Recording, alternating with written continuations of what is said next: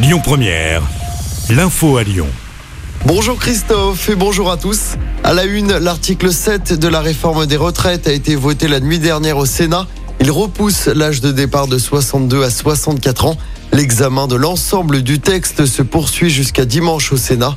En attendant, la mobilisation continue avec euh, toujours ces perturbations sur les rails à la SNCF. Un TGV et un Ouigo sur trois en circulation aujourd'hui. Deux TER sur cinq. Difficultés également dans les airs. Un tiers des vols sont annulés à l'aéroport de Saint-Ex. Dans les raffineries, notamment à Fézin, les expéditions de carburant restent bloquées ce matin. Les étudiants se mobilisent également aujourd'hui avec un rassemblement à 14h place Jean Massé. Je rappelle hein, que l'intersyndicale appelle à une nouvelle journée de manifestation samedi, mais également la semaine prochaine. Ce sera mercredi.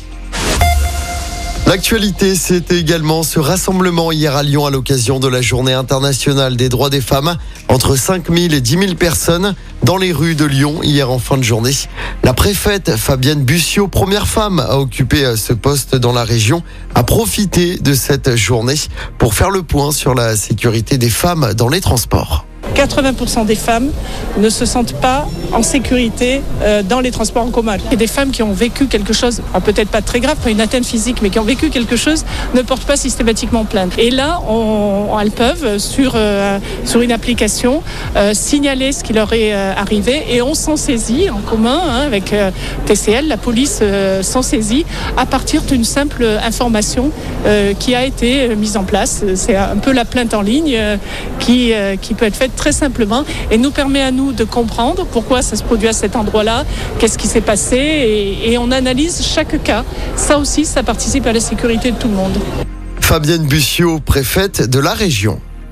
En politique, Bernard Cazeneuve est à Lyon ce soir. L'ancien Premier ministre est attendu au Palais de la Mutualité. C'est pour euh, présenter son nouveau mouvement politique. Il avait, pour rappel, quitté le PS l'année dernière. En football, Paris ne verra pas l'écart. Nouvelle désillusion pour le PSG en Ligue des Champions. Les Parisiens sont encore sortis dès les huitièmes de finale. Ils ont perdu 2-0 hier soir sur la pelouse du Bayern Munich. Le PSG avait perdu 1-0 au Parc des Princes lors du match aller. Hier, le Milan AC d'Olivier Giroud s'est qualifié pour les quarts de finale aux dépens de Tottenham.